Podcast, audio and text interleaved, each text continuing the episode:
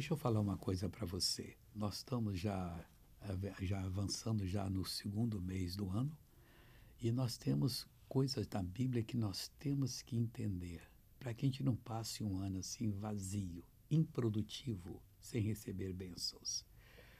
O rei Davi escreveu no Salmo 68, 26: Celebrai a Deus nas congregações, ao Senhor desde a fonte de Israel.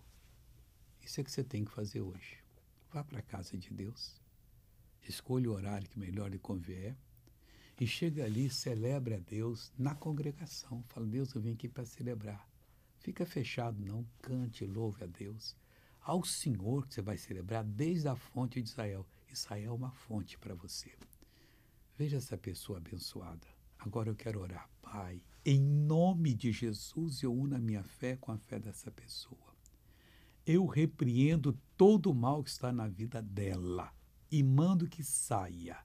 Ela seja agora curada e liberta para o teu louvor, em nome de Jesus.